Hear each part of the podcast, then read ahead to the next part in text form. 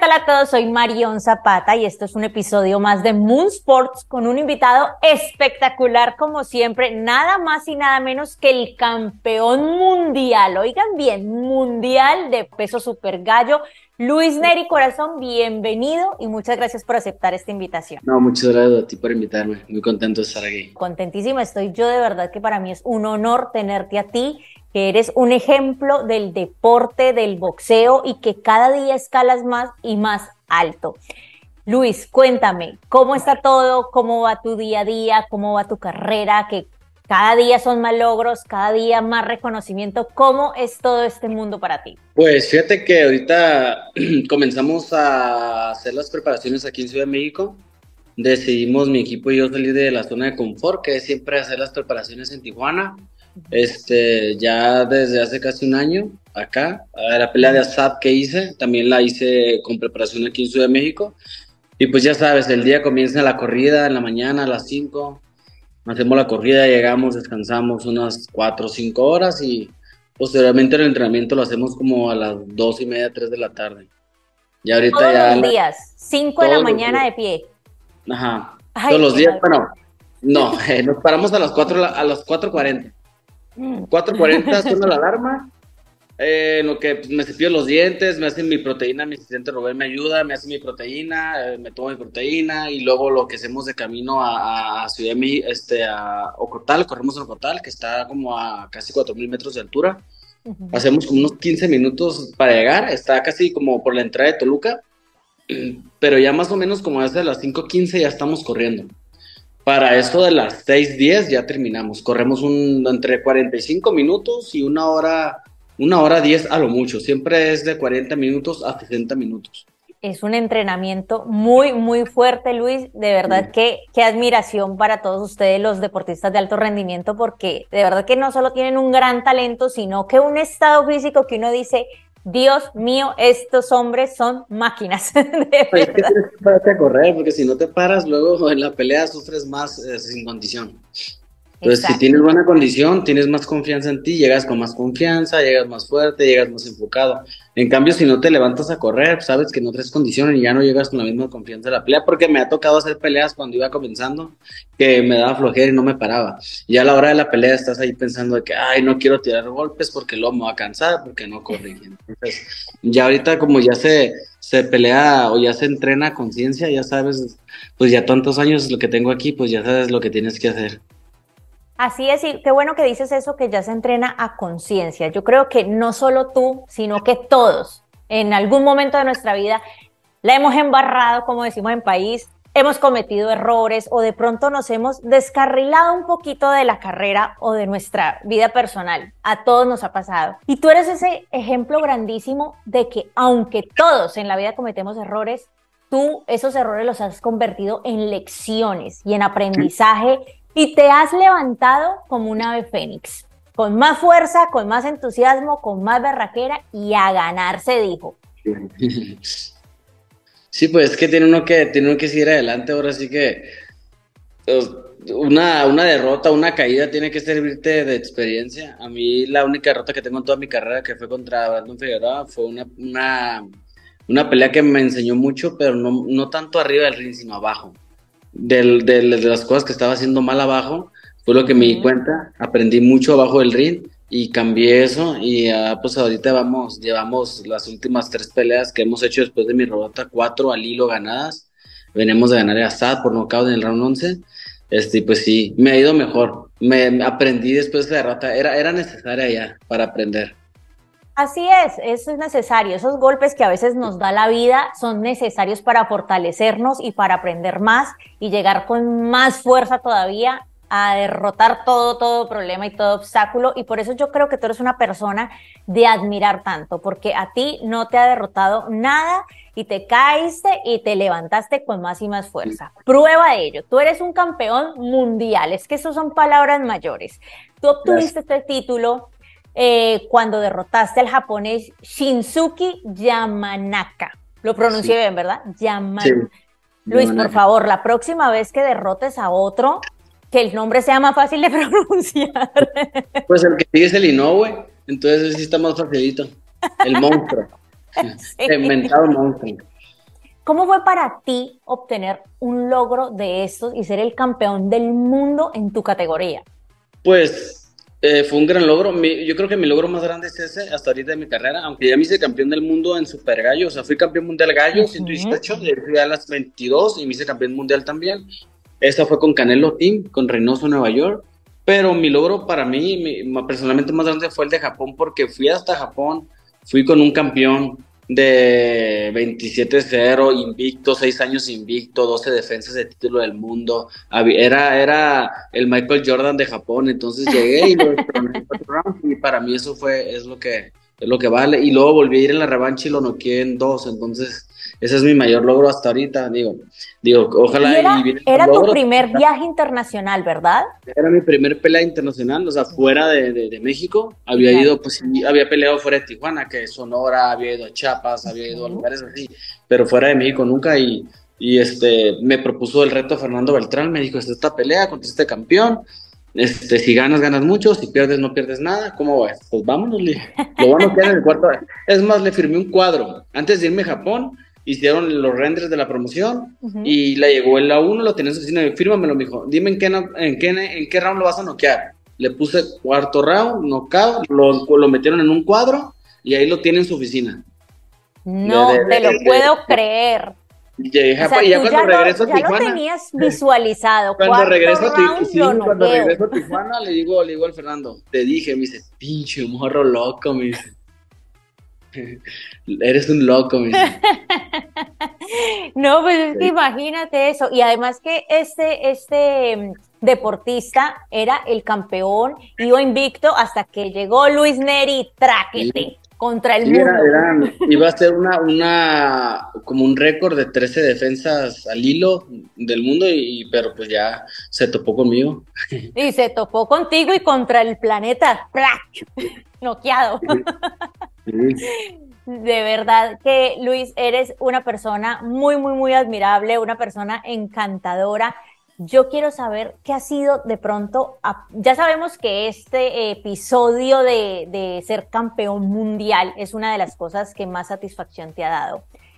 ¿Cuál ha sido de pronto ese momento más complicado que tú estuviste a punto de decir, no aguanto más, eh, es complicado para mí en tu carrera deportiva? Bueno, lo más, el momento más complicado fue después de que me hice campeón del mundo. Eh, pues tú sabes, casi todos los, los boxeadores venimos de una de una vida como golpeada o venimos desde abajo, o sea, como la mayoría de los boxeadores venimos desde abajo, venimos este, con muchas carencias, ese tipo de cosas. Cuando yo me hice campeón del mundo, pues me fue bien económicamente, empezó a cambiar mi vida, eh, y cuando y la siguiente pelea que gané cambió más y fue cambiando cada vez más. Eso me movió un poco el piso y, y, me cambió también la vida y fue donde eh, empecé a tener errores. Pues creo que ese es el momento más complicado, que no supe manejar el éxito de cuando me hice campeón del mundo. Entonces ahí acarré muchos problemas, muchas malas actitudes, eh, malas, este, eh, muchas cosas este, que, no, que no hacía antes de ser campeón, antes de tener la ilusión. Entonces creo que eso fue y empecé a tener costumbres no muy buenas y este pero poco a poco fui aprendiendo y lo fui quitando. Yo creo que esa, esa etapa de los de mis 22 años a mis 24 fue la etapa más difícil eh, abajo del ring hablando hablando ya como campeón que era campeón eh, ha sido mi etapa más difícil. Ya ahorita tengo mis hijas estuve un poco más centrado más enfocado y pues ya eso lo, lo dejo atrás pero sí ese fue el, ha sido lo más difícil de, de mi carrera ese fue la, el episodio como más, más complejo en tu carrera sí, deportiva. Porque, porque una carrera deportiva no es nada más arriba del ring, sino abajo. O sea, tus entrenamientos diarios, tu vida diaria es parte ya de tu carrera. Es todo lo que pasa detrás. Por ejemplo, en el caso tuyo de una todo lo que te rodea el día al día. y mira que te agradezco mucho eso, eh, que lo compartas con nosotros, Luis, porque no son temas fáciles de tocar, pero es un ejemplo muy grande que tú le das a todos los que te admiran y que quieren seguir tus pasos. Y lo que dices es muy importante porque tratar de manejar la fama, tanto dinero, tantas eh, cosas exitosas, digamos, que de un momento inesperado a veces abruman tanto que la persona por eso comete errores. Sí, porque fue de la noche. muy joven. Sí, fue de la noche a la mañana, tenía 22 años, eh, de la nada me salieron cientos de amigos y, pues con dinero y claro, todo el mundo quiere estar ahí. Si estás joven, pues se te hace fácil hacer muchas cosas que no están bien, entonces, y luego se te va haciendo costumbre, costumbre, costumbre, pero tienes que llegar a un punto o a una derrota o algo, algo crítico en tu vida que te haga recordar pues de dónde vienes y, qué es lo que estás haciendo mal y, y ese tipo de cosas, entonces es lo que pasó y esa derrota ante Brandon me hizo darme cuenta de todo lo que había estado haciendo mal a lo largo desde que me hice campeón hasta ahorita. Exacto, y de lo que estuviste a punto de perder, precisamente por una, por una mala decisión que igual no es de juzgar, es que también las personas tenemos que entender y es que no es fácil a los 22 años, uno todavía es muy inmaduro, todavía es muy inexperto y alcanzar una fama mundial, aclamado y con tanto dinero, obviamente, como decimos, uno se enloquece, te enloqueces. Entonces, eso es normal, pero qué bonito que tú compartes esto, que das ese ejemplo de, miren, tomen este camino, no se dejen desviar, no se dejen deslumbrar. Todos tenemos unas personas, a lo mejor de los 40, 100 personas que te rodean, tenemos unas dos o tres personitas que son las que te dicen ese tipo de cosas, como mi mamá, este, a lo mejor mi papá, o sea, las personas más cercanas son las que siempre te dicen, la estás regando en esto, estás haciendo mal esto y aquello, pero pues uno no se da cuenta. Pero siempre hay que hacerle caso a ellos porque por algo te dicen las cosas. Ellos son los que sí ven tu cambio. Ellos notan ese cambio de antes y ahora, entonces hay que hacerles caso a ellos. Claro, y esas son las personas que realmente te quieren ver bien y te van a decir la verdad y como que te van a decir, hey, mijito, por ahí no es.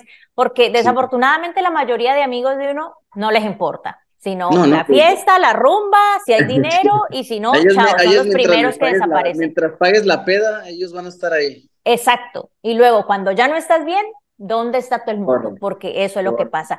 Y de verdad, gracias Luis por compartir esto, porque precisamente es lo que me gusta tocar, es el lado humano de ustedes, los deportistas, en este podcast, porque todos los vemos como los supercampeones, los ídolos que son ahí en el campo de juego, en el ring de boxeo, pero muy pocas veces tenemos el privilegio de que nos compartan lo que hay detrás de bambalinas y todo lo que ustedes tienen que atravesar para llegar donde están, para llegar a la cima y para ser campeones mundiales, como en el caso tuyo.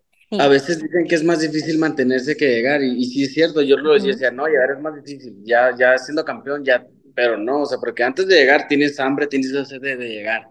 Ya una vez que lo eres, ya se te, se te va quitando un poquito, ya no tienes la necesidad económica, entonces ya mantenerte, ya no te paras a correr, ya no haces lo mismo que antes, porque ya no tienes la necesidad. ya tráiganme todo aquí.